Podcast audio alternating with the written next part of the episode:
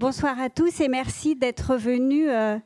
si nombreux malgré les perturbations de, de, transport pour cette conférence inaugurale de notre cycle France 1500 entre Moyen Âge et Renaissance. Pourquoi une exposition sur cette période intermédiaire, à la fois pleinement Moyen Âge et qui déjà appartient à la Renaissance? Nous avons la chance d'avoir pu réunir ce soir les trois commissaires de l'exposition. Elisabeth Taburet de la Haye, conservateur général et directrice du musée de Cluny, musée national du Moyen Âge. Geneviève Bresque, conservateur général et directrice du département des sculptures du musée du Louvre. Et Thierry Crépin-Leblond, conservateur général et directeur du Musée national de la Renaissance au Château des Couans. Voilà, merci beaucoup. C'est à vous.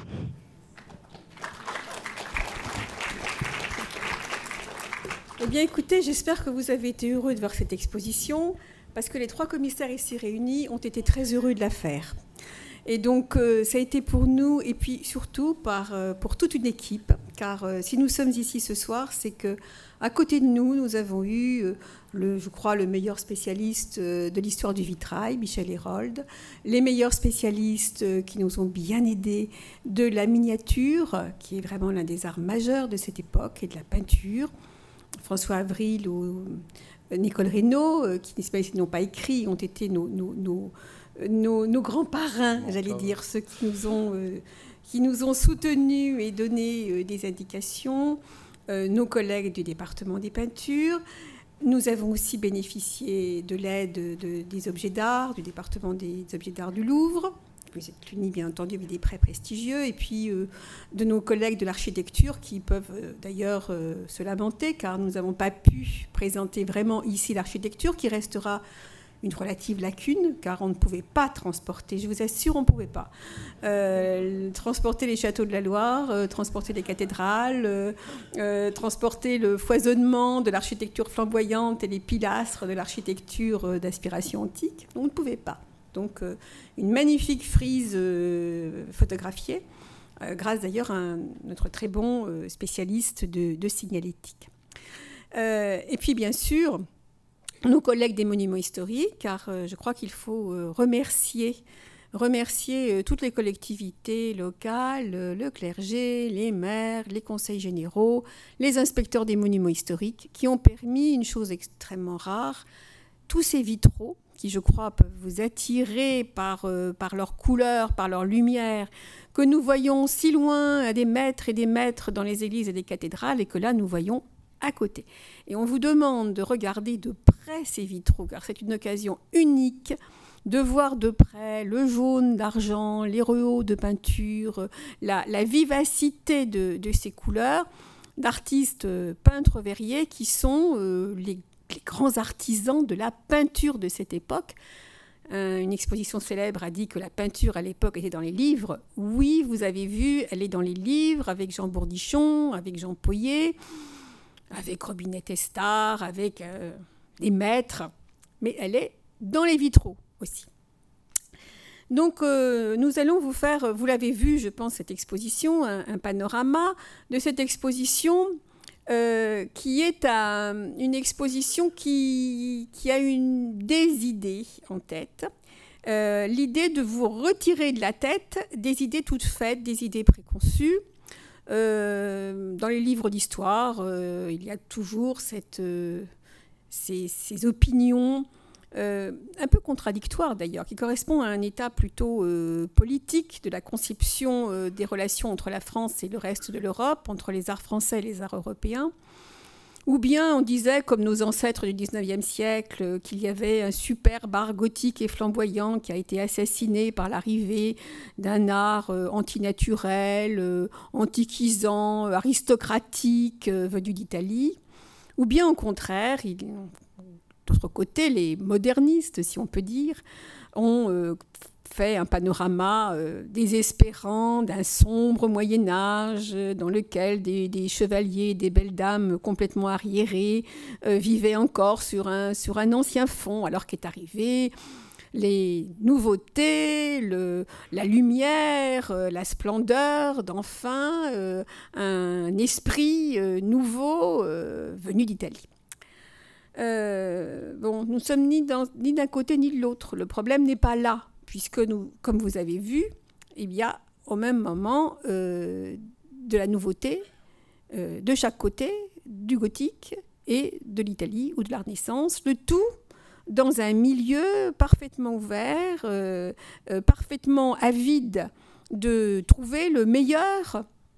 de tout ce qui vient des deux parties d'Europe. Il y a aussi l'idée que les coupures chronologiques sont des coupures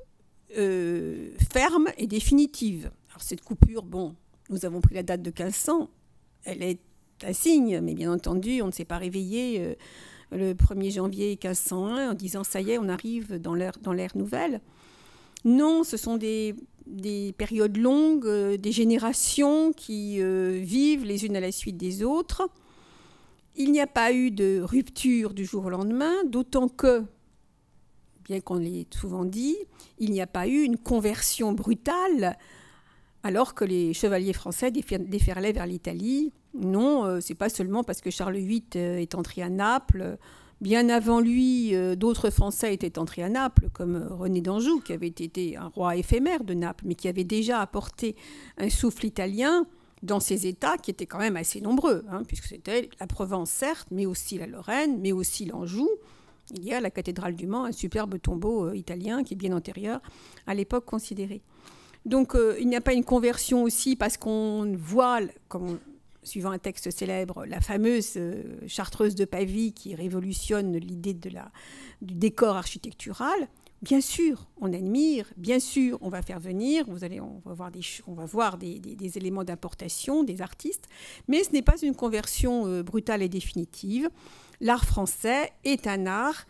complexe, multiforme, multiple, et euh, qui euh, trouve ses sources dans des euh, régions, des sensibilités différentes.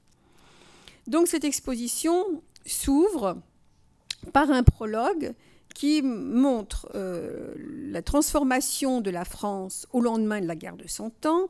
représentée par cette célèbre tapisserie des serres ailées du musée des, Antiquités de, Seine-Maritime à Rouen, où nous avons euh, le cerf ailé, le cerf fêlé qui est le symbole et de Charles VI euh, euh, et de Charles VII, symbole des rois de France, dans son enclos, entouré d'autres cerfs et des lions un peu grondants. Nous sommes ici dans une allégorie du royaume de France et de l'Angleterre, ennemi héréditaire, ami, allié souvent par des liens, des liens de famille. Euh, cette euh, première salle veut montrer, avant l'époque considérée, époque considérée qui correspond au règne de Charles VIII et de Louis XII, c'est-à-dire euh, entre 1483 et 1515, 1515 Marignan, veut nous montrer qu'avant cette période, il y a déjà cet art italien dont je viens de parler, avec le roi René, euh, qui fait venir des œuvres d'Italie et des artistes italiens. ici, vous avez le portrait du roi René et deux masques d'un des sculpteurs qu'il a appelé à sa cour, euh, Francesco Laurana.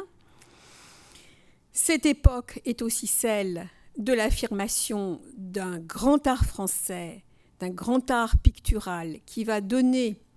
toutes les bases de l'art pictural de la vallée de la Loire et de la cour. Jean Fouquet, qui après lui, avec Bourdichon, avec Jean Poyer, mais avec des sculpteurs aussi comme Michel Colombe, est celui qui euh, donne le souffle nouveau à l'art français, avec un sens nouveau de la perspective, de l'espace, du portrait. Et vous avez ici dans l'exposition le célèbre autoportrait de Fouquet qui provient du cadre du aussi célèbre diptyque de Melun, dont vous avez ici euh, l'un des, des deux volets la Vierge d'Anvers, une des œuvres magistrales qui affirme l'art de Jean Fouquet. Nous entrons dans la première partie de l'exposition, qui est celle qui représente les différents foyers et les différents commanditaires. Ce n'est pas une géographie artistique de la France. On n'a pas représenté tous les foyers, d'autant que ceux-ci par le biais des voyages d'artistes, des transferts, des commandes,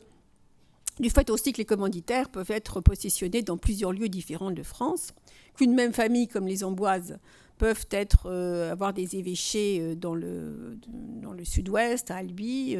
des archevêchés à Rouen, des évêchés à Langres. Enfin, je veux dire, c'est une famille multiforme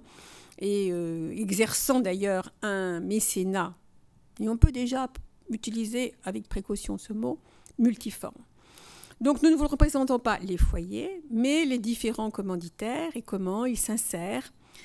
parfois dans des domaines bien déterminés, et parfois euh, déterminent un art autour d'eux, mais parfois aussi comment d'autres lieux vont créer un art plus spécifique. Cette euh, affirmation des commanditaires débute par le, le rôle des souverains. Alors, Ici, on s'interroge si c'est vraiment Charles VIII et Anne de Bretagne. Enfin, c'est Charles VIII, eh bien, disons le personnage de gauche a un peu l'air un peu idiot de Charles VIII. Euh, mais euh, c'est vrai que ici, on a aussi un des éléments euh, importants de cet art de cour, qui est l'importance de l'art du portrait, qui est manifesté par Jean Fouquet, comme nous l'avons dit, mais aussi par le peintre de cour tel Jean de Paris, dit Jean Péréal, par exemple. Euh, Charles VIII et donc Louis XII. Louis XII, dont vous avez ici, vous verrez euh, le magnifique manuscrit euh, qu'il a acheté un seigneur brugeois, Jean de Grutuse, et pour lequel la première page a été transformée par l'insertion de la figure de Louis XII agenouillé devant un retable. Et vous avez l'autre pour illustrer Louis XII, vous avez des célèbres monnaies, euh, médailles plutôt, frappées à son effigie par euh, Michel Colombe, le grand sculpteur euh, d'origine berrichonne actif à Tours, une, effigie qui porte, une médaille qui porte au revers le porc-épic, porc-épic, symbole du choisi par, par le souverain. Et à côté de ces deux souverains, Charles VIII et Louis XII, une reine, alors qu'il ne s'étend pas exactement sur toute, la, longueur de la période, car euh, à l'origine de la période, Charles VIII est mineur, il est, sous, la, euh, direction de sa sœur aînée, Anne de Beaujeu, euh, future duchesse de, duchesse de Bourbon, Anne de France, sa sœur aînée. il va épouser ensuite Anne de Bretagne pour des raisons politiques qui attacheront le duché de Bretagne au royaume de France laquelle Anne, à la mort de Charles VIII, épouse Louis XII, lequel ben, lui aussi euh, euh, sera, sera veuf. Euh, Anne de Bretagne est peut-être celle qui justement exerce une, influence sur les arts assez multiples, et on sent bien cette influence par l'un des grands chefs-d'œuvre de l'exposition, peut-être le grand chef-d'œuvre de l'exposition, que malheureusement vous ne pouvez voir que par une page, ce sont les heures euh, de Jean Bourdichon, qui non seulement présentent ces grandes miniatures qu'on voit dans tous les livres d'histoire, comme ici la reine euh, entourée de, des saintes protectrices de la Bretagne, dont Sainte Ursule, dont nous allons reparler, mais un livre célèbre par ses miniatures sur les marges, qui représentent une, flore euh, extraordinaire. Ici, les petits pois avec les papillons, les coccinelles, les petits vers et donc une, extraordinaire attention à la nature. Cette Anne de Bretagne est représentée dans l'exposition aussi par la nef. Je parle sous le contrôle de ma voisine qui est spécialisée en d'orfèvrerie, mais j'irai très vite. Alors, comme c'est un, je fais un marathon dans l'exposition, elle, me pardonnera. La nef offerte euh, par la ville de Tours à la, à la reine, une nef de table, à l'origine euh, garnie de ses gréements et de ses matelots, euh, que la reine va transformer en, reliquaire de Sainte Ursule et de ses compagnes qui vont subir le martyr et qui est une des, des propres patronnes, comme nous venons de le voir à l'instant, de la, de la reine et de la Bretagne. Grande euh, œuvre d'orfèvrerie qui, a été offerte plus tard par Henri III à la cathédrale de Reims à l'occasion de son, de son sacre. Anne de Bretagne est aussi représentée par des célèbres euh, commandes euh, hors du royaume de France, alors que Louis XII commande à Gênes le tombeau de ses parents pour euh, Paris. La reine commande à la fois le tombeau de ses propres parents, les ducs de Bretagne, au Carme de, Nantes, maintenant la cathédrale de Nantes, et commande le tombeau des enfants de Charles VIII, de ses enfants, des dauphins, elle a eu d'autres enfants, mais des petits dauphins, le chef-d'œuvre de la cathédrale de Tours, autrefois dans l'abbaye Saint-Martin, qui a été pour l'exposition restauré, vous verrez un témoin de la restauration, démonté, remonté, et qui euh, pose le problème d'une espèce de mixité des styles. Et tout à l'heure, quand je parlais de cette, euh, de cette euh, vocation italienne de l'art français, de la tradition et de la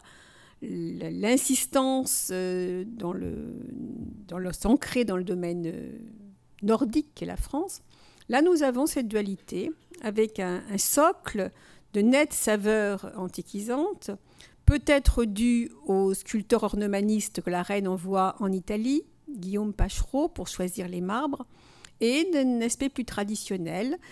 assez proche d'ailleurs du tombeau que la reine fait faire à ses parents par Michel Colombe et son neveu Guillaume Regnault, les petits, les petits dauphins entourés des anges portant les armoiries ou soutenant les, coussins des têtes. Et la reine est représentée aussi par un prêt exceptionnel du musée euh, des Ducs de Bretagne à, Nantes,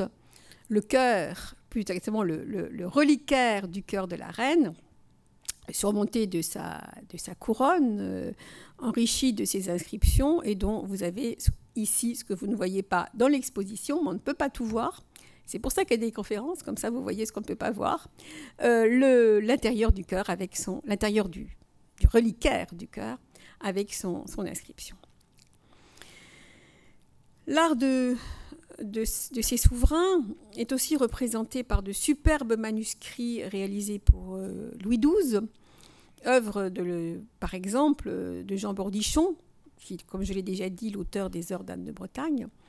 et là, vous le verrez encore une fois, ouvert à une page. On a choisi la page de droite que vous voyez dans l'exposition, qui est la ville de Gênes, agenouillée, vaincue après la conquête de Louis XII, devant la raison, dans un euh, magnifique euh, sanctuaire oratoire euh, à l'antique, avec ses pilastres cannelés, ses colonnes, ses frontons, ses marbres de couleur. Et en revanche, vous verrez deux très grands formats les d'autres pages de ces miniatures, celles que vous avez à votre gauche ici, l'entrée de, de, Louis XII. Vous verrez aussi deux autres miniatures. Vous les verrez dans les grandes toiles tendues dans l'escalier. Euh, toiles monumentales qui montrent combien il est possible, par la merveille de la photographie contemporaine, d'agrandir démesurément ces grande, enfin quand même petite miniature à un format euh, monumental. L'art de ces, de ces souverains, donc, euh, on vous l'a montré jusqu'ici, était assez ancré euh, dans le, la dualité art italien, c'est commandes des enfants de Charles VIII, art italien parce que Charles VIII fait venir un sculpteur de, de Naples, de Modène aussi, Mazzoni, mais cet art des souverains s'ancre aussi dans le Val-de-Loire, où il réside le plus souvent. Et c'est là que euh, se développe autour des rois, mais aussi autour de la noblesse d'office, la noblesse d'office, la noblesse, euh, la noblesse euh, de, trésorier de France, conseiller du roi, notaire secrétaire, etc. Ça s'inscrit tout un, tout un art où la peinture la, sculpture et quelquefois le vitrail, on aura peu d'occasion ici de le voir, euh, montre une créativité extraordinaire. C'est le cas de ce peintre, euh, découvert il y a un certain temps, mais qui au fond n'a pas encore atteint le degré de, célébrité qu'il mérite, Jean Poyer, dont vous verrez dans l'exposition à la fois euh, ce livre d'heures, euh, cette page découpée des heures de, Charles VIII, euh, un grand retable triptyque provenant d'une église du Jura. Jean Poyer, qui est l'un des suiveurs, mais ayant lui-même une spécificité personnelle.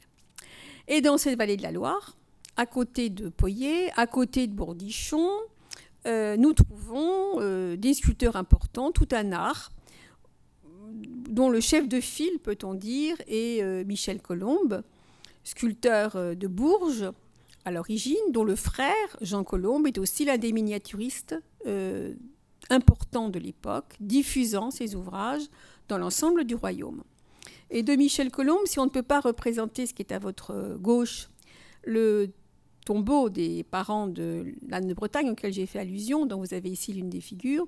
il y a, euh, jamais vu jusqu'à présent, cette euh, extraordinaire figure de la Vierge de la Carte, château de la Carte, en terre cuite, exécutée pour euh, le trésorier de, Jacques de Beaune, Jacques de Beaune de Semblançay, dont le château de la Carte abritait cette œuvre importante mais peu connue. Un autre foyer est consacré au duché de Bourbon. Duché de Bourbon euh, tenu alors d'abord par le duc Jean de Bourbon, puis par euh, Pierre et Anne de Bourbon, à laquelle j'ai déjà fait allusion, Anne de France. Et évidemment, ce foyer bourbonnais est euh, celui où va peindre peut-être le peintre le plus célèbre de cette époque, celui qu'on appelle le maître de Moulins, du nom du célèbre triptyque de la cathédrale de Moulins qui n'a pas pu venir, que vous avez ici, et où vous voyez le duc et la duchesse agenouillés,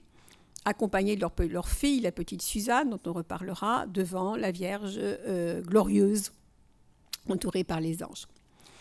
Ce maître de Moulins, euh, appelé ainsi parce qu'il a travaillé à Moulins, est considéré désormais comme étant un sculpteur d'origine euh, flamande, Jean est, car on en a rapproché les traits principaux, le style de cette figure d'Ecce du musée de Bruxelles, daté, euh, pour lequel, sur lequel, l'inscription donne à la fois son nom, son origine, Teuton, et le fait que l'Ecce Homo a été réalisé pour un certain Jean Cueillette, euh, à la fois officier de Charles VIII, mais aussi actif à Moulins. Et donc, euh, en raison de cette euh, proximité stylistique, on considère que le maître de Moulins est Jean Hay. Et vous, voyez ici dans l'exposition réuni le plus bel ensemble d'œuvres du maître de Moulins, Jean Hay, avec les tableaux qui semblent marquer sa carrière française, qui ne se déroulent pas seulement à Moulins, mais qui ont été précédés par deux épisodes successifs. D'une part, probablement des travaux pour le cardinal Rollin, euh, évêque d'Autun, avec la célèbre adoration des, bergers au cardinal Rollin, une œuvre où, comme d'ailleurs, euh, comme d'ailleurs le, le, est une œuvre dans laquelle les personnages sont coupés à mi-corps, une représentation qu'affectionne particulièrement le maître de Moulin dans la représentation euh, de, des personnages soit des portraits, soit comme ici, une scène. Ce maître de moulin travaille aussi à Lyon, autour du cardinal de Bourbon. Et euh, vous verrez dans l'exposition ces magnifiques portraits d'enfants. La petite Suzanne, qui suit le portrait de sa mère. La petite euh, Marguerite d'Autriche, à gauche, fiancée éphémère de Charles VIII, euh, héritière du royaume de Bourgogne, euh, enfin disons de fille de, Marie, de, Marie de Bourgogne, qui sera malheureusement euh, répudiée, peut-on dire, et qui sera par la suite à la fois un très grand mécène dans l'église de Bourg-en-Bresse, l'église de Brou, en même temps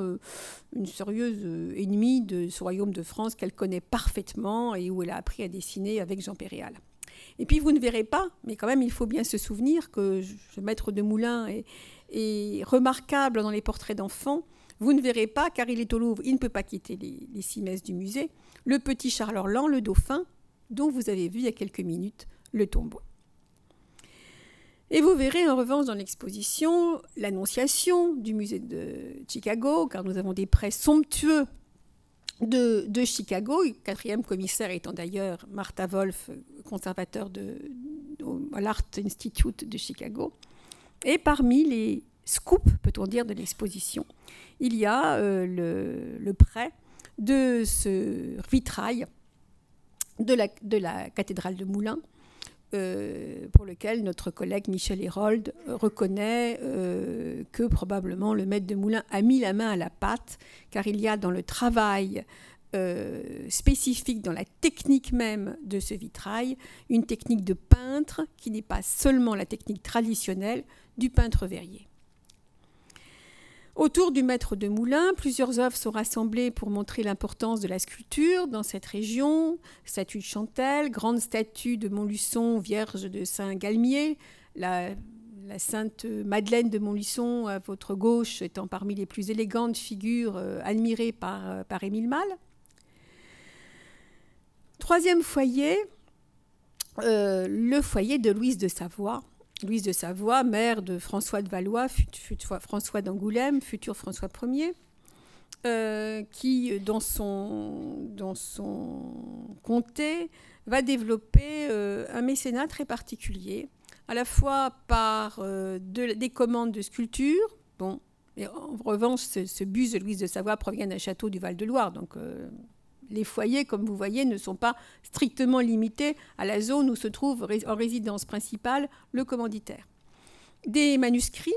qu'elle euh, fait réaliser en particulier euh, par euh, son miniaturiste préféré, Robinet Testard, par ailleurs peintre parisien. et même un grand retable en terre cuite vernissée,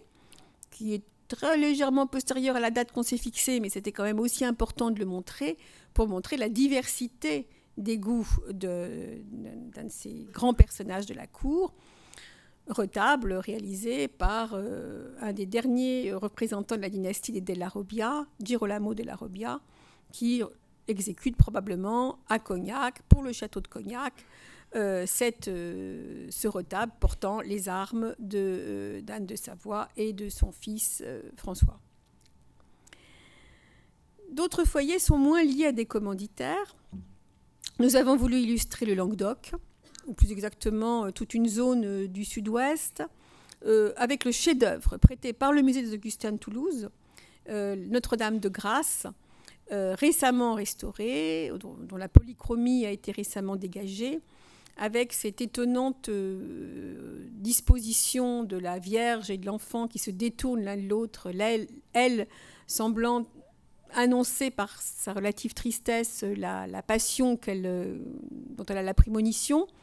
mais aussi probablement une double, une double disposition des personnages divins vers des donateurs disparus de part et d'autre qui expliquent euh, cette, cette, discordance qui en même temps euh, exprime davantage peut-être le, drame futur qui s'annonce. Et euh, bien sûr, pour cette région, on n'a pas pu représenter euh, les chefs-d'œuvre euh, qui correspondent à, cet art du Sud-Ouest. On n'a pas pu représenter la cathédrale d'Albi. On n'a pas pu représenter l'ensemble de la mise au tombeau commandée par l'évêque Louis d'Amboise,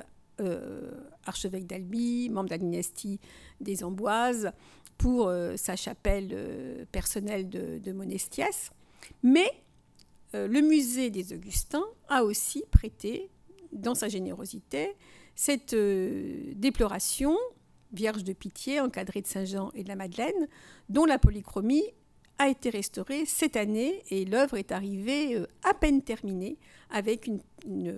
richesse de polychromie tout à fait étonnante.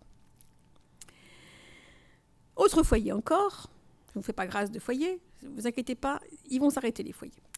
Euh, la Normandie, où là nous avons bénéficié des prêts euh, très importants de euh, l'église de Louviers. vous le verrez dans deux parties différentes de l'exposition. Parce que, parce que a voulu montrer par là à la fois l'insertion de cet art du vitrail dans une région précise, avec une technique spécifique. Et vous verrez dans la partie normande ce euh, Saint-Adrien à droite euh, de l'église de Louviers. En revanche, vous verrez dans la partie consacrée à l'art euh, influencé par les Pays-Bas, le vitrail de gauche, qui est le vitrail des, des Trois Maries. et vous verrez seulement dans l'exposition la partie gauche du vitrail de gauche, Marie Cléophas. Pourquoi la verriez-vous dans l'exposition dans la partie nordique? Parce qu'il a été réalisé par un grand peintre verrier originaire de l'actuelle Hollande, Arnould de Nimègue ou Arnould de la Pointe, qui a travaillé un temps à Rouen, puis qui s'est ensuite retransféré vers, vers la Hollande, vers les Pays-Bas laissant derrière lui toute une école de peintres verriers en Normandie. Et puis la Normandie, c'est la sculpture aussi. D'ailleurs, finalement, beaucoup de ces régions euh, sont animées par euh, sculpture et vitrail. Euh, le musée de Cluny a eu la générosité de prêter cette annonciation qui a été acquise récemment, l'annonciation du bois héroux, tout à fait symptomatique de, de, cet art, de cet art normand. Vous verrez en face aussi une Vierge du Louvre récemment restaurée. Autre foyer, la Champagne. La Champagne, euh, où nous retrouvons la dualité euh, vitrail-sculpture. Ici, une œuvre parfaitement documentée de la cathédrale de Sens, euh, dont nous connaissons l'ensemble des participants, des verriers qui ont réalisé cette œuvre. Et pour une toute petite mouchette, un tout petit détail d'une immense rose, on peut voir de près la délicatesse du détail du modelé de la grisaille de ce corps athlétique d'un ressuscité du jugement dernier. Et l'on peut voir à la fois comment le peintre cherche à, cherche à la fois à exprimer ce qu'on voit de loin, l'expression, la force du visage, euh, la bouche ouverte, et en même temps la délicatesse d'un modelé euh, léger, euh, subtil. Et la Champagne est représentée par quelques œuvres le Christ de l'église de Mussy à droite, la Vierge de douleur de l'église de Bayel à gauche, attribuée, enfin, c'est certainement œuvre de celui qu'on appelle le maître de Chaours. Et à cette occasion, dans l'exposition, il y a un très léger euh, changement de perspective. On exprime à la fois ce qui se passe dans cette région champenoise, ce qui se passe dans cette région languedocienne, ce qui existe dans la région normande, et en même temps des iconographies euh, traditionnelles certes, mais très importantes pour le XVe siècle, qui dominent l'art religieux de l'époque, l'art de la passion, qui insiste sur les douleurs du Christ, la douleur de la Vierge, et qui cherche à faire participer le spectateur à cette passion pour lequel son, son cœur est appelé en même temps que son esprit et sa foi. Euh, c'est plus à moi maintenant. Parce qu'à côté de ces,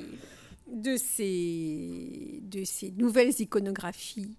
euh, des iconographies religieuses, nous avons une transformation de certains thèmes religieux sous l'influence des, euh, des nouveaux textes littéraires ou des textes un peu anciens littéraires, mais qui apportent un aspect laïque dans l'art religieux. C'est plus à moi. On avait dit qu'on ne changerait pas, mais c'est plus comme ça. Donc effectivement, euh, pratiquement toute la totalité de la grande nef euh, au rez-de-chaussée de l'exposition est consacrée à la présentation, comme vous l'a montré Geneviève,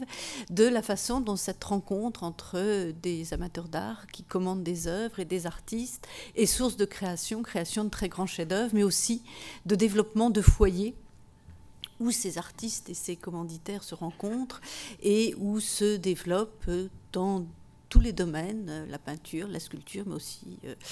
euh, la peinture dans tous, ces, dans tous ses aspects, y compris la peinture sur verre, le vitrail, la sculpture, mais aussi les autres arts créant des foyers nouveaux, comme ceux que Geneviève vous a montrés, par exemple, autour de Louise de Savoie, mais aussi développant des foyers plus anciens, on aurait pu parler également de, la façon dont Paris, qui avait été euh, si important dans, dans les siècles précédents, retrouve une vitalité euh, autour de, de, 1500. Et alors, effectivement, euh, ce, qui se veut une démonstration et un appel à voir et à admirer et à être ému se termine au rez-de-chaussée par cette, ce petit chapitre, si on peut s'exprimer ainsi, consacré à un certain nombre de thèmes qui eux aussi sont soit des thèmes véritablement nouveaux de la période, soit des thèmes qui retrouvent un développement ou qui se, sont particulièrement appréciés. Donc certains thèmes euh, religieux, comme euh, ces thèmes liés à la dévotion envers la, la passion du Christ, hein, le Christ de pitié, la Vierge de pitié, la crucifixion, ou au contraire des thèmes plutôt profanes et euh, parmi ces thèmes profanes, le plus spectaculaire, l'un des plus caractéristiques, est sans doute celui des triomphes. Euh, ce thème des triomphes est euh, inspiré d'un ouvrage de Pétrarque, Francesco Petrarca, l'auteur italien du XIVe siècle, qui était connu en France depuis l'époque de la parution de ses, premiers ouvrages. Mais certains des écrits de, de Pétrarque n'ont été traduits en français que relativement tard, et notamment ces fameux triomphes n'ont été traduits qu'autour de 1500. Et cette traduction en français a suscité des illustrations, notamment dans l'art du livre, également dans l'art du vitrail, et vous en avez vu ou en verrez euh, un exemple tout à fait extraordinaire avec ces petits panneaux de l'église d'Herville-Châtel, dont nous avons la chance d'avoir deux éléments.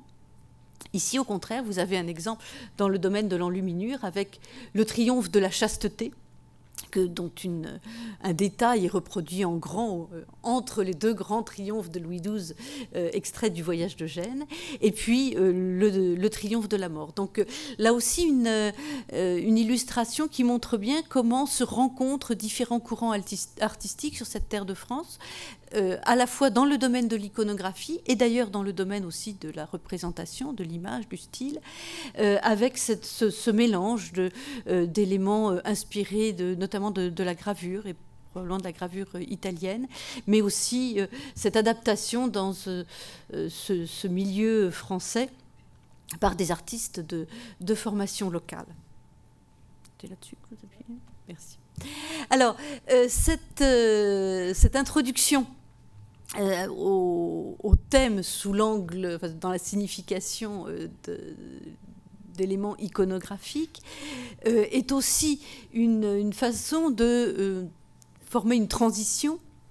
entre cette première grande partie et la seconde partie de l'exposition. L'exposition, après le, prologue euh, qui introduit le propos et que Geneviève vous a présenté au début, comporte trois aspects, trois, volets, si on peut s'exprimer ainsi, euh, parce que effectivement, sur la période relativement courte à laquelle est consacrée l'exposition, nous avions pensé qu'il n'était pas légitime de proposer euh, soit un cheminement chronologique, soit même un cheminement qui serait uniquement géographique, parce que cela aurait été euh, très, réducteur et n'aurait pas euh, donné euh,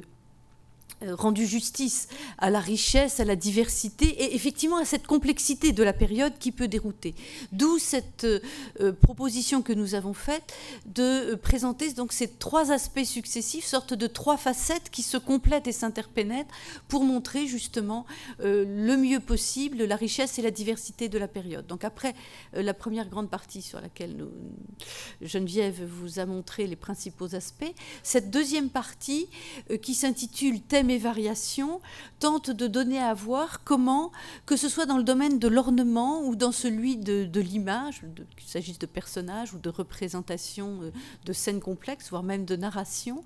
euh, un petit peu comme en musique, un même thème peut trouver de subtiles euh, variations, que ce soit dans le même domaine d'expression artistique, par exemple dans le milieu du livre ou la reproduction, grâce à des techniques nouvelles, et notamment à celle de l'imprimerie peut permettre de reproduire le même modèle, mais parfois aussi grâce à cette polyvalence très caractéristique de l'époque, euh, même si elle existait auparavant, du métier de peintre, qui permet de reprendre certains modèles créés soit pour l'enluminure, soit pour d'autres euh, domaines, donc de reprendre ces mêmes modèles dans différentes techniques artistiques et vous en verrez des exemples. Et euh, avec l'apparition ou le développement de techniques qui sont particulièrement bien euh, euh, appropriées pour cette reproduction à plusieurs exemplaires d'une même image. On a pu parler d'images multiples. J'ai mentionné le livre imprimé. Il faut bien sûr évidemment mentionner également la médaille, dont nous ne montrons pas beaucoup d'exemples, mais qui est un des arts vraiment majeurs de la période des exemples de l'art de la médaille sont connus depuis la fin du XIVe siècle, mais la fin du XVe et le début du XVIe siècle, notamment en France, sont une grande période pour l'art de la médaille. Et bien sûr également l'émail peint, qui est probablement la technique inventée, euh, et la seule véritablement inventée dans la période qui nous occupe, entre 1480 et 1500 euh, plus, plus précisément. Alors le mobilier aussi, se trouve que cette période est aussi celle pour laquelle l'on commence à bien connaître euh, l'art du meuble grâce à des études d'indrochronologie, mot un petit peu barbare qui veut dire datation du, du, meuble par l'étude des cernes du bois. L'on peut effectivement précisément dater certains, meubles. Et vous avez ici trois exemples, tous trois pris, choisis dans les collections du musée de Cluny, puisque nous en avions autant euh, les choisir là plutôt qu'à d'aller les chercher loin. Euh, une table dont vous voyez que le piétement reprend ces motifs euh, assez caractéristiques du décor gothique. Donc les trois éléments sont datés par la dendrochronologie des environs de 1500. Des éléments de panneaux qui sont restés au musée de Cluny, mais une chaire qui est présentée dans l'exposition, où vous apercevez, mais vous le verrez mieux en allant voir ou en ayant déjà vu le meuble, c'est euh, ces décors de courbes et de contre-courbes, de soufflets et de mouchettes, si caractéristiques du décor gothique flamboyant. Et là, je veux redire ce que disait Geneviève tout à l'heure, ça n'est pas du tout un type d'ornementation euh, parler un petit peu familièrement en perte de vitesse ou décadent. Au contraire, c'est un décor qui est particulièrement apprécié à l'époque, que de grands, très grands artistes emploient, et qui d'ailleurs, lorsque l'on a quelques textes qui le qualifient, euh, on désigne du terme de moderne ou nouveau. Donc rien du tout d'archaïque. Et à la même époque, provenant du même lieu euh, parisien, la chapelle de la Nation de Picardie, c'est-à-dire des Picards résidant à Paris, euh, une, euh, une porte dont vous voyez ici l'élément supérieur, avec au contraire ces, ces vasques, ces dauphins, ces cornes d'abondance, des masques, donc tous éléments tout à fait caractéristiques du vocabulaire dit à l'antique qui effectivement trouve également un vrai développement. Donc vous voyez, non seulement des variations sur euh, le, même type d'ornement, mais aussi des ornements qui coexistent et qui sont tous les deux appréciés euh, par les mêmes personnages et dans le même temps. Alors, la démonstration pourrait se faire également à propos d'autres types euh, d'œuvres. par exemple, cette superbe Fontaine, euh, dont le prêt est dû au département des sculptures euh, du Louvre, car euh, il faut aussi rendre grâce au musée du Louvre et notamment au département des sculptures d'avoir permis de si bien montrer la sculpture et y compris la sculpture décorative, euh, grâce à des prêts tout à fait prestigieux. Donc une fontaine dont euh, l'origine précise n'est pas connue. Vous avez ici un, détail de ce superbe, masque, mais qui est un bon exemple à la fois d'un type euh, d'éléments un petit peu intermédiaire hein, entre l'architecture et la sculpture, et de la façon dont ces éléments décoratifs peuvent coexister. Alors, euh, ce que je vous ai dit et j'ai essayé de vous montrer dans le domaine du meuble euh, est vrai également et peut s'observer dans le domaine du décor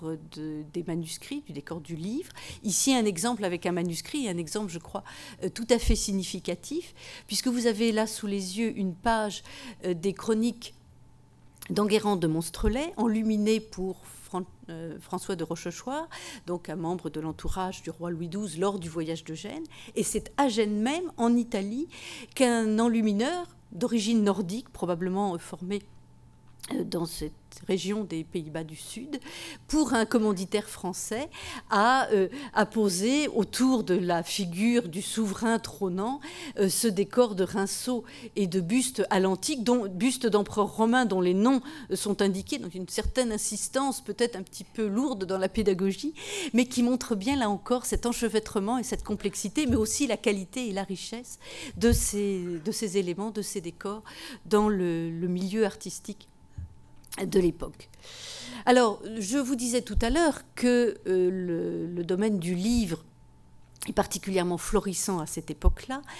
Euh, l'apparition de l'imprimerie très rapidement suivie euh,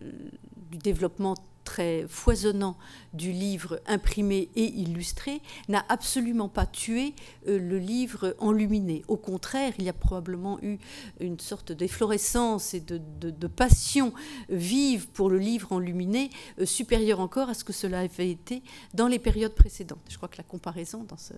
euh, cette histoire du livre peut être intéressante avec ce que nous vivons, ce que nous avons vécu dans les, dans les années précédentes. Une nouvelle technique ne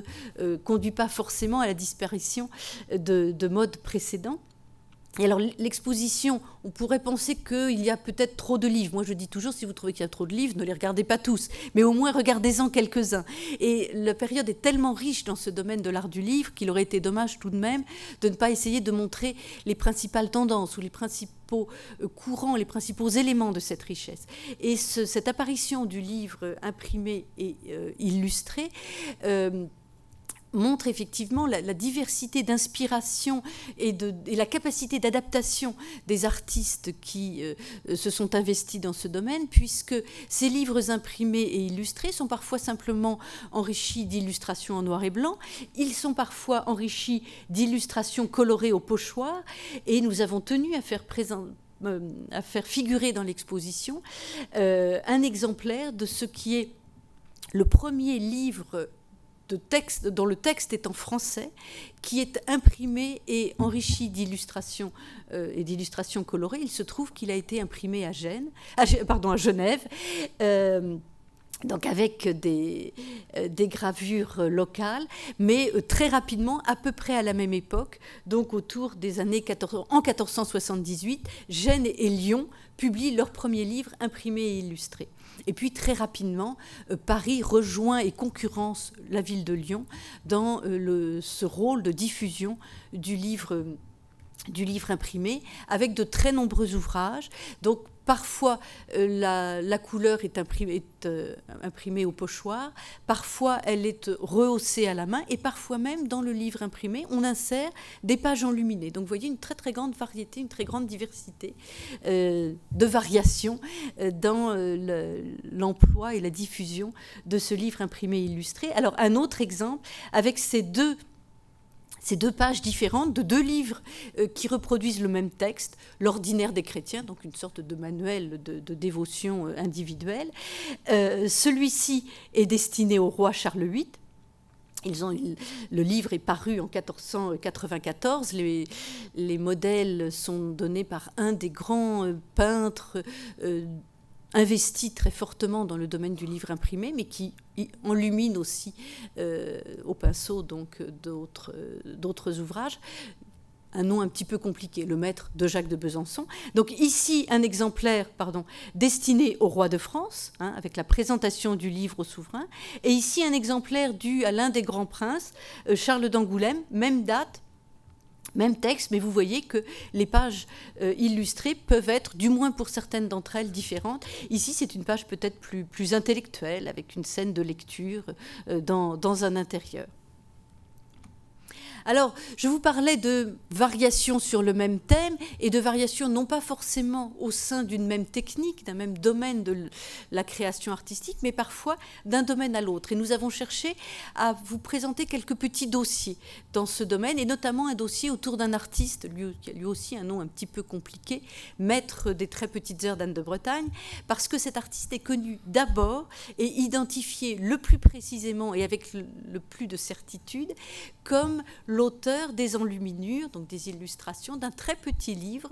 euh, de prières, de livres d'heures du jour, des prières du jour, euh, pour la reine Anne de Bretagne. Mais cette même main se reconnaît dans un groupe d'autres manuscrits enluminés, dont un, exemple est montré dans l'exposition. Il s'agit d'un manuscrit livre d'heures euh, qui nous est prêté par le Victorien d'Albert Museum de Londres. Cette même main se reconnaît comme euh, à l'origine de direct de modèles pour euh, la gravure et pour le livre imprimé et illustré. Et elle se reconnaît également comme euh, auteur de modèles pour le vitrail et la tapisserie. Et puis, euh, on sent bien que euh, cet artiste n'est sans doute pas le seul qui ait donné des modèles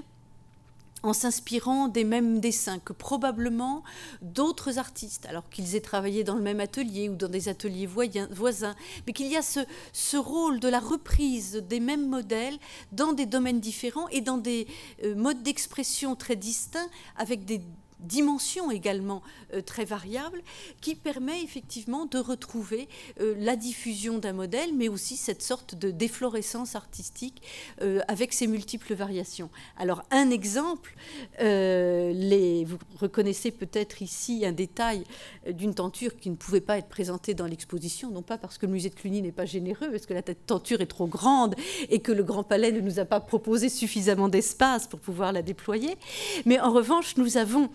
le prêt euh, prestigieux par le musée euh, de Boston de ce fragment d'une tenture qui a brûlé dans le château qu'il a conservé à la fin du XVIIIe siècle, mais dont quelques éléments ont été sauvés. Et la plupart de ces éléments sauvés sont maintenant conservés au musée de Boston. Et vous reconnaissez ce même motif de la figure féminine richement euh, vêtue de cette robe très serrée à la taille, avec ce type de tissu à la grenade tout à fait caractéristique de l'époque.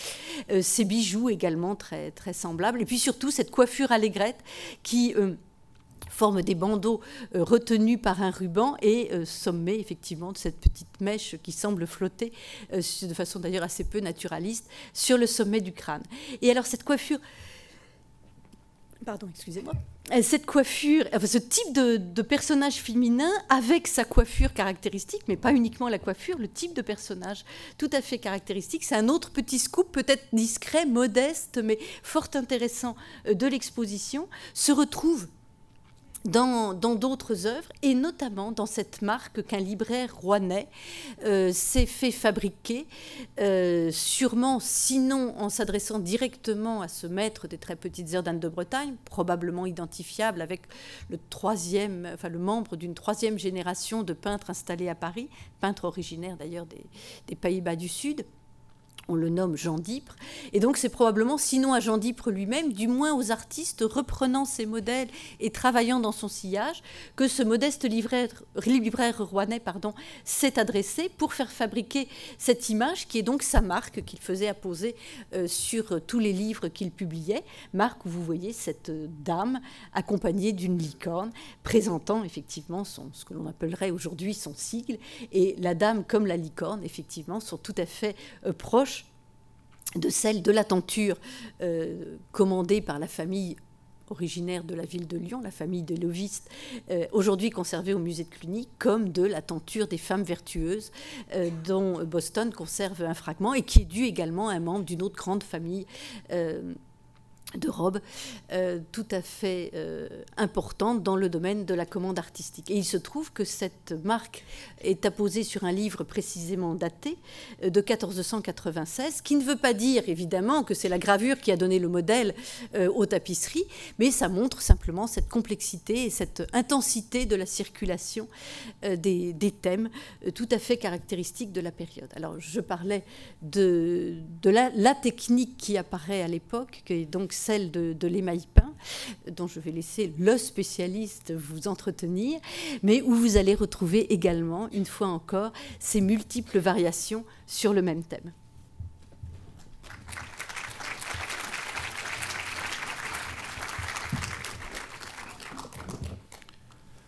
Effectivement, on vous parle beaucoup de modèles et ces modèles se déclinent à différentes échelles et différentes techniques. Et à Limoges, ville que l'on croyait ravagée, euh, hors de toute préoccupation artistique depuis le mémorable passage des troupes du Prince Noir, renaît autour des années 1470-80 une technique de l'émail qui avait rendu déjà cette ville célèbre et florissante, en évoluant simplement sur son emploi, et ça donne ce qu'on appelle l'émail peint. Mais les émailleurs qui se livrent à ces créations sur cuivre, toujours euh, passées au four, utilisent les mêmes modèles émanant de zones de réalisation artistique liées au foyer que nous avons décrit tout à l'heure, et on trouve une multiplicité de mains, d'expressions, et une recherche d'effets de couleur, d'effets de dorure. Alors si l'on prend par exemple ce thème de la Vierge en prière, qui en général se rattache à un diptyque, et il faut imaginer le Christ de l'autre côté, vous avez une peinture sur bois en haut à gauche, dans la suite de Jean Fouquet attribuée à l'école Tourangelle, récemment acquise par le musée des beaux-arts de Tours. Vous avez en dessous une Vierge douloureuse, ce que la photo montre un peu moins, il y a bien quelques larmes nichées au coin des yeux, mais surtout cette multiplication de la dorure, cette espèce d'auréole d'éclat suggéré, qui rencontre également les petits jeux de paillons d'argent sous gouttes d'émail rouge qui parsèment la robe de la Vierge. Son formidable manteau bleu trouve un écho dans euh, la troisième plaque, où cette fois-ci on a ajouté sur un phylactère une citation extraite du Cantique des Cantiques, et vous avez à nouveau cette Vierge en prière, entourée cette fois-ci d'une bordure de putti, directement récupérée, de modèles antiques redessinés en Italie et à nouveau adoptés, notamment dans le décor des livres d'heures publiés à Paris, à Rouen et ailleurs. Donc on a une appropriation continue de ces nouveaux modèles qui s'insèrent dans une iconographie que l'on pourrait qualifier de traditionnelle, avec des recherches techniques sans précédent. Et l'émail de Limoges, très encouragé par le clergé, notamment l'évêque, notamment l'abbé de Grandmont, se trouve aussi euh, gagner une popularité dans tout le royaume. Et c'est ainsi que lorsque euh, l'abbaye de Saint-Loup de Troyes veut refaire le chef reliquaire contenant euh, son saint patron, c'est-à-dire le crâne de Saint-Loup, on s'adresse à un orfèvre troyen pour réaliser un chef reliquaire en argent doré, mais pour orner le pied, on envoie des dessins à Limoges, et c'est un émailleur de Limoges, probablement euh, Nardon Pénicaud, a-t-on longtemps pensé, en fait un autre émailleur resté anonyme, qui exécute sur cuivre des petites scènes de la vie de Saint-Loup qui devaient orner la base carrée du chef reliquaire à raison de quatre scènes par côté. Et ce dessin un peu biscornu sur émail blanc que vous voyez tout autour est là pour positionner en quelque sorte les arcatures en argent doré qui venaient recouvrir ces scènes. Le chef reliquaire a été fondu à la Révolution, destin commun et regrettable, mais on a heureusement conservé pour euh, la mémoire des arts ces magnifiques petites plaques. Huit d'entre elles sont venues exceptionnellement à l'exposition, les huit autres sont à admirer au trésor de la cathédrale de Troyes. Mais au-delà, si l'on fait circuler les modèles, si l'on fait circuler les œuvres, il y a aussi les artistes eux-mêmes. Et un des plus importants artistes de la période après le maître de Moulins est un artiste de formation et de style flamand, installé à Paris, comme nous le montrent instamment ces panneaux. Il y en a quatre en fait. Deux ont été prêtés par la National Gallery de Washington, deux ont été prêtés par la National Gallery de Londres. C'est une occasion unique de les regrouper, sachant qu'ils viennent d'un polyptyque démonté, dont il manque d'autres panneaux. Alors qui sait, peut-être qu'un jour le marché de l'art ou euh, les réserves mal étudiées d'un musée oublié euh, nous feront découvrir encore d'autres panneaux de celui qui, racontant la légende de Saint-Gilles, a reçu le nom de maître de Saint-Gilles. Et c'est un peintre installé à Paris. Lorsque l'on examine ici Saint-Gilles recueillant la biche blessée par les chasseurs qui habituellement venaient le nourrir, et devant ce miracle, le roi des Visigoths vient s'agenouiller et se convertir au christianisme, on a en fond une ville qui a été identifiée avec Pontoise. Ici, la messe de Saint-Gilles en présence de Charlemagne, qui verra un de ses péchés révélés et pardonnés, se déroule dans l'abbatiale de Saint-Denis, où l'on reconnaît non seulement l'autel d'or perdu de Charles le Chauve, mais la croix de Saint-Éloi, dont il subsiste un fragment à la Bibliothèque nationale, et ce tableau a servi à l'identifier, entre autres. Et vous avez bien sûr le tombeau de Dagobert, lui toujours en place, et que l'on peut admirer à Saint-Denis. Donc une acuité de précision dans le détail qui nous montre un, peintre capable de rendre une scène avec tout le réalisme voulu et en même temps de la construire avec une science absolument admirable que l'on retrouve ici dans ce baptême d'un roi très probablement Clovis, même s'il n'y a pas la Sainte Ampoule, mais ce baptême se passe dans la chapelle basse du Palais de la Cité, dont vous avez à l'arrière-plan ici euh, le fond de la grande salle. Donc on est bien devant un une réalisation parisienne, euh, d'autres scènes, notamment peut-être liées à la vie de Saint-Loup, ayant suggéré une provenance, l'église Saint-Leu-Saint-Gilles. Et probablement un des grands notables ou marchands parisiens qui a voulu consacrer une œuvre d'art, comme on le fait de plus en plus à l'époque, en utilisant des allusions à la fois royales et à son lieu de vie, c'est-à-dire Paris. Alors, les spécialistes sont faits pour faire des hypothèses, d'autres spécialistes pour les critiquer, et euh, l'occasion d'une exposition, c'est d'étudier, de rassembler, de confronter. Donc, pour la première fois, les quatre panneaux sont réunis, mais à côté d'eux, vous avez la tenture de Saint-Étienne d'Auxerre et un vitrail de Saint-Méry. Car on a proposé de voir dans le vitrail, la tapisserie et la peinture une main commune qui aurait donné les modèles et peint les tableaux, qui serait celle d'un célèbre peintre travaillant pour le milieu des maîtres verriers, qui s'appelle Gauthier de Camp. Mais euh, je dois le dire, et je crois que mes collègues partagent cet avis, euh, la confrontation directe de ces œuvres de techniques différentes ne permet pas de reconnaître la même main ce qui n'empêche pas de proposer des modèles qui ont circulé. Mais il semble bien qu'il faille se poser, au-delà d'une certaine tendance bien humaine, au fétichisme du nom de l'artiste, et pour cette période, à l'apparition sacrée de l'artiste moderne individualisé, il faut quand même continuer à travailler sur la notion d'atelier. Et le fait qu'effectivement, il peut y avoir une, deux, trois, quatre, nous sommes quatre commissaires, personnalités dominantes qui ont chacune leur style propre, mais un esprit commun qui se traduit ensuite par des modèles puis des cartons à grandeur dans différentes techniques. Et donc ce n'est pas parce qu'on trouve un nom identifié par les documents qu'il a automatiquement tout fait. Et il y a encore des personnalités à redécouvrir, à identifier. Mais là, nous avons un regroupement, en tout cas de qualité, de tout premier plan. On peut d'ailleurs euh, voir également un autre nom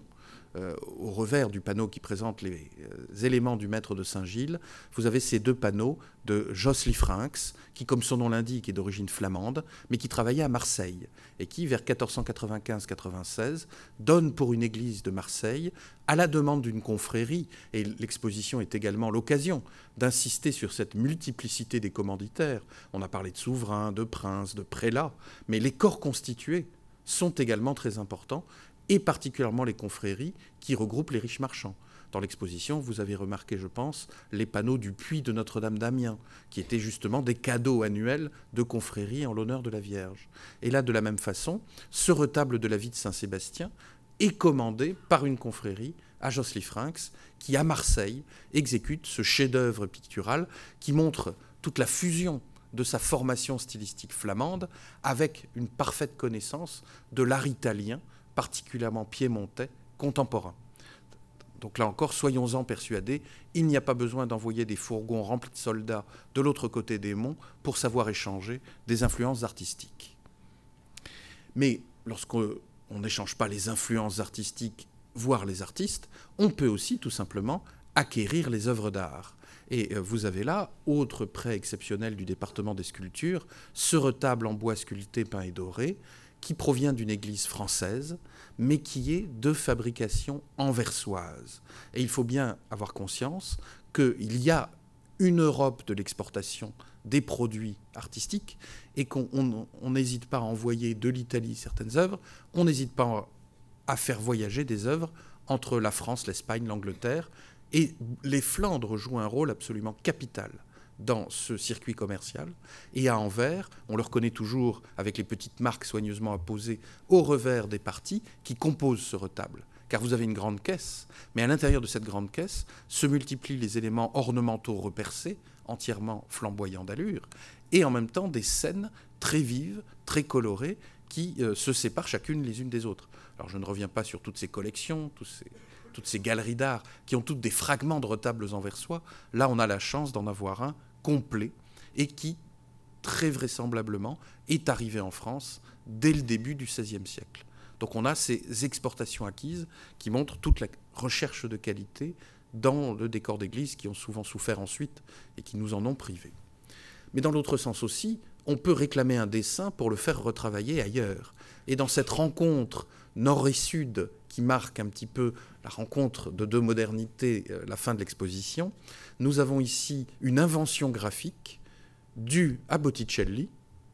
en l'honneur de Laurent le Magnifique. C'est cette allégorie de Minerve, porteuse de paix. Alors il faut voir qu'on s'y est trompé par rapport au dessin exécuté pour le Médicis, parce que le dessin de Botticelli fait porter à cette charmante Minerve non pas euh, son casque, mais une colombe.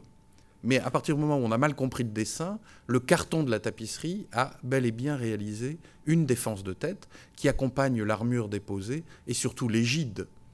accrochée à un arbre. Et donc cette Minerve porteuse de paix a été sollicitée par un homme dont vous avez ici les armoiries, Guy de Baudreuil, abbé de Saint-Martin-au-Bois. Alors je recommande à tous ceux qui disposent d'une voiture euh, ce petit voyage en Picardie euh, qui font découvrir pas très loin de Resson-sur-Matz, euh, à peu près à la hauteur de Noyon, cet édifice gothique du milieu du XIIIe siècle, qui est globalement la Sainte-Chapelle de Paris, transportée au milieu de la campagne. Et dans cet édifice exceptionnel, vous avez encore les stalles sculptées du début du XVIe siècle, offertes par Guy de Baudreuil à son abbaye. Et si vous allez pas très loin d'ici, au musée des arts décoratifs, vous verrez d'autres tapisseries de Guy de Baudreuil, mais dans une allure plus gothique. Là, on a une conjonction de ce dessin, de ce modèle florentin, adapté et tissé à l'emblématique et à l'héraldique de l'abbé, et probablement par un atelier parisien ou flamand. Donc, on se connaît assez, on sait s'échanger les choses, et on sait aussi créer des foyers de tout premier plan qui sont de véritables creusets de la Renaissance. Le plus célèbre d'entre eux, et il était bien normal d'y consacrer euh, toute une section de l'exposition, c'est bien évidemment le château de Gaillon. Et à Gaillon, on fait venir des artistes connus par les documents. Euh, il n'était pas le but de l'exposition de montrer les documents sur lesquels se basent historiens et historiens d'art, mais c'est une joie sans mélange que de feuilleter le registre des comptes du cardinal d'Amboise, où, l'on a tous les noms, toutes les sommes, euh, depuis les sacs de clous, les poutres, euh, jusqu'à la présence sur le chantier pour des images polychromées des Justes, et notamment d'Antoine Juste, qui a réalisé pour la chapelle haute du château de Gaillon un collège apostolique en terre cuite polychrome. On retrouve là la splendeur des Amboises. Vous avez vu tout à l'heure la mise au tombeau de Combeffa pour Louis d'Amboise, évêque d'Albi. Là, l'archevêque de Rouen s'est fait faire des apôtres debout euh, et miraculeusement, il reste le Christ, resté à Gaillon, et ici le Saint Jacques, Hein, identifié par le nom écrit euh, sur euh, le bord de son vêtement, et euh, au musée du Louvre, la tête probablement de Saint-Pierre, qui malheureusement, elle, a perdu sa polychromie. Mais on a ce jeu de la couleur qui, ajoutée à la terre cuite, fait vraiment modifier considérablement l'approche visuelle de la sculpture dans une chapelle qui était surchargée de décors. Et comme accompagnant ce collège apostolique, vous avez le retable qui ne peut bouger du département des sculptures pour d'évidentes raisons de poids et de fragilité, où Georges d'Amboise a fait représenter son saint patron, terrassé par Saint Georges, pour sauver la princesse de Trébizonde agenouillée. Là, on retrouve une certaine influence de la sculpture génoise et en même temps tout, tout l'art finissant de Michel Colombe, qui trouve un reflet dans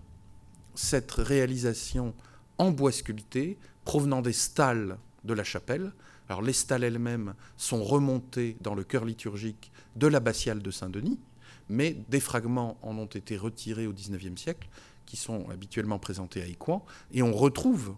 le Saint-Georges terrassant le dragon d'un autre style par un atelier qui était dirigé par un Français, Nicolas Castille, et par un Italien, Richard Carpe, c'est-à-dire Riccardo da Carpi. Et à chaque fois, le relief est accompagné d'une mise en avant à l'antique, par pilastre et entablement, par colonnes en balustre, avec un vocabulaire extrêmement riche que l'on retrouve dans les éléments de marbre, maintenant démontés, qui ornaient également la chapelle et le reste du château, avec particulièrement des profils impériaux spécialement commandés pour l'occasion. Donc Gaillon résume en quelque sorte cette volonté de faire venir des artistes du nord comme du sud, de former des artistes français et d'obtenir le meilleur au service de l'art et d'un commanditaire d'exception. Et c'est ainsi que Charles d'Amboise, gouverneur de Milan, neveu du cardinal, lui envoie en France Andrea Solario, qui exécute cet immense tableau pour le château de Gaillon. La question n'est pas résolue de connaître son emplacement d'origine. Vous venez de voir l'autel sculpté de la chapelle. Ce n'est pas le retable de la dite chapelle. Était-il dedans Était-il dans un autre emplacement? On n'en euh, n'admire pas moins cette formidable méditation pieuse sur le Christ descendu de la croix et pleuré sur le fond d'un paysage soigneusement mis en couleur avec tout le jeu du cortège aux couleurs d'amboise qui s'efface dans le lointain vers Jérusalem, et vous avez en la personne du Saint Jean tenant le bras du Christ et regardant le spectateur pour lui faire partager son chagrin et sa douleur, nous avons un écho absolument délibéré d'un autre tableau qui était arrivé en France dans les mêmes années, La Vierge Rocher de Léonard. Mais ceci nous rappelle que le cheminement des œuvres d'art vient par les artistes ou toujours par les achats. Et le goût des Français ne se dément pas, bien sûr, pour des œuvres d'art faites en Italie. Que ce soit cette mosaïque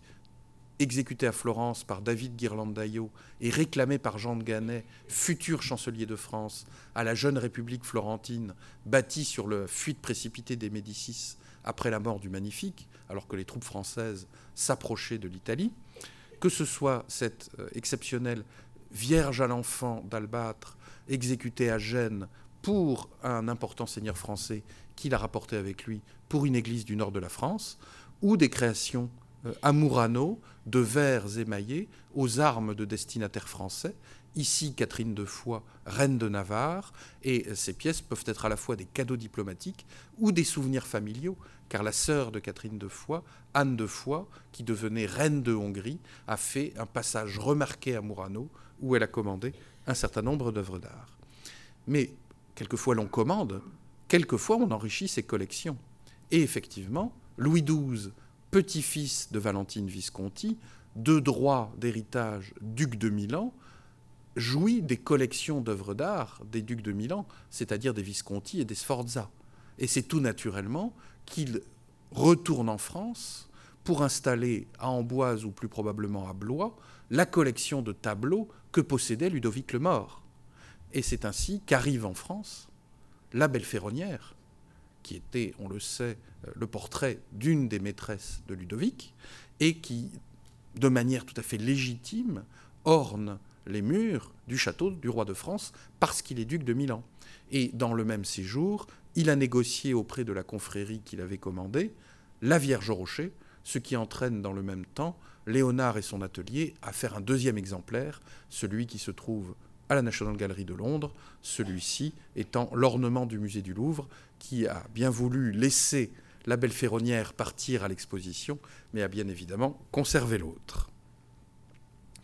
Et il faut garder, au bout du compte, le euh, souvenir d'un souverain, Louis XII, qui veut incarner à la fois ce programme messianique du roi de France, qui sera celui qui libérera les lieux saints à la tête d'une armée rassemblant toute la chrétienté, pour installer les mille ans d'âge d'or qui précèdent l'Apocalypse, et qui en même temps assume l'héritage de l'empereur romain. Il y a toute une série de traditions qui font euh, du roi de France le lointain héritier d'une dynastie qui a commencé avec un certain Francus. Alors ça, vous ne le savez sûrement pas, parce que Racine ne lui a pas consacré de tragédie, mais Hector a eu deux fils d'Andromaque. Il a eu Astyanax, dont on connaît le destin malheureux, et il a eu Francus, qui s'est échappé, dissimulé par sa mère, et qui est allé se réfugier quelque part au nord de la Gaule, et qui a fondé la dynastie des Francs. Et les rois de France sont donc, tout autant que les Romains, les héritiers directs de Troie, et revendiquent donc par rapport à une Italie contemporaine qu'ils ne jugent pas forcément à la hauteur, notamment sur le plan des armes et sur le plan euh, de la cohérence gouvernementale, la France revendique la primauté dans l'héritage de l'Antiquité. Et cette statue, malheureusement acéphale, qui provient de Gaillon, c'est Louis XII en impérator, tel qu'un euh, un Valentinien III ou un Gordien pouvait se faire représenter en train de vaincre les barbares sur le plastron, aux côtés du collier de l'ordre de Saint-Michel, avec une exceptionnelle fleur de lys sur euh, la dossière de la cuirasse, mais tenant à la main une carte, une carte qui représente tout simplement Naples, Gênes, Milan,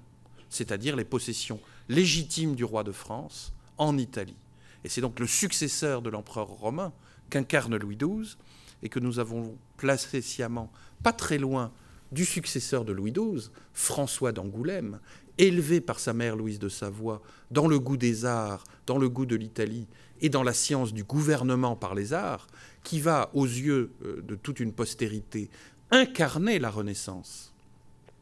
Mais vous voyez que sur ce tableau qui a été récemment donné au musée du Louvre par la galerie Wildenstein, ce n'est pas l'impérator romain que vous avez, c'est Saint Jean-Baptiste. Et c'est en quelque sorte l'incarnation par le nouveau roi de cette prophétie messianique, de cette capacité à assumer l'héritage chrétien autant qu'antique, sans oublier, euh, à côté de la robe en peau de chameau, de l'agneau et de la croix de roseau, le perroquet, symbole d'éloquence divine, que euh, François Ier incarne dans toutes les qualités qui sont les siennes. Mais on ne peut imaginer le rôle de François Ier sur l'art et l'histoire de la France sans toute cette période qui le précède, qui le forme et qui l'explicite. Il y a, si vous voulez, un carrefour, un moment phénoménalement fécond de l'art en France, qui sont les années 1480-1515, et puis un jeune roi qui choisit sa voie et qui décidera finalement de créer l'école de Fontainebleau. Mais les choses étaient beaucoup plus ouvertes, beaucoup plus variées, beaucoup plus séduisantes par cette diversité même dans les années 1500. Et c'est cela que nous avons voulu montrer dans cette exposition et dont nous espérons vous avoir convaincu.